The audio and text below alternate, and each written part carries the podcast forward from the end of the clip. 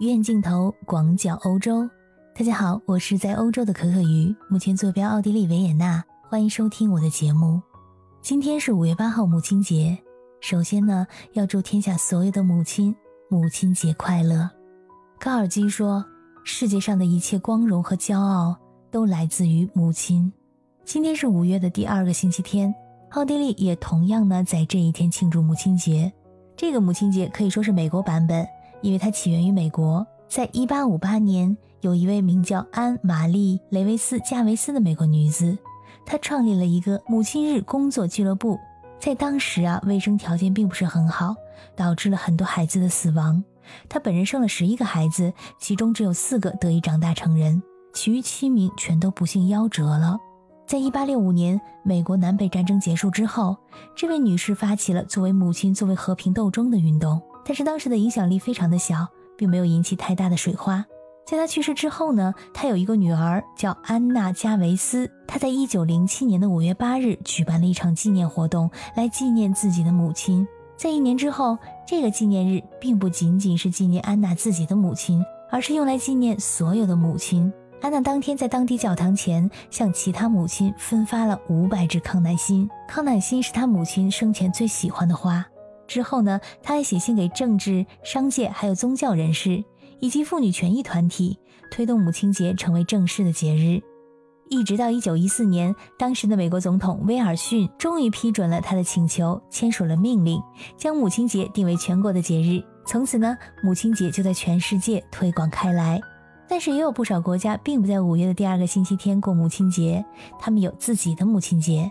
比如说，最早出现母亲节的国家呢，其实是英国，它在十三世纪的时候就有母亲节这个习俗了。但是当时的英国国君所尊崇的是宗教里的圣母，它的具体时间是基督教大斋节的第四个周日，一般在三月下旬或者四月初。那时候啊，这宗教意义要大于世俗意义，人们会在这一天。回到自己被抚育成人的教堂祭拜，因此它被称为母亲周日。母亲周日除了宗教祭拜之外呢，也还有探望母亲、家庭团聚的意义。离家工作的孩子们会在这一天回到家乡，用鲜花献给教堂，送给母亲。不过，由于很长时间呢，这一天都始终没有正式被定名为母亲节，所以虽然它的历史很悠久，但是除了英国人之外，流传并不广泛。在这个时候啊，一九一四年，美国政府将五月的第二个周日定成了国家公共的节日。你可以看成啊，母亲节这个商标被美国给抢注了。自此，这一天逐渐被全世界各国接受，其中也包括我们中国，成为了最为广泛庆祝的一个母亲节。欧洲的一些国家也是有自己的传统，比如说法国的母亲节就是在五月的最后一个周日，西班牙则在十二月八号。他们会按照自己的传统过自己国家的母亲节。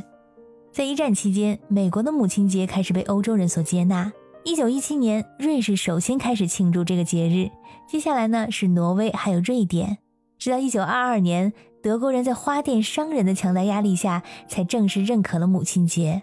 因为在这一天，孩子们通常给妈妈一张卡片或者一束鲜花，这对花店老板来说会给他们带来丰厚的利润。奥地利接受母亲节更晚。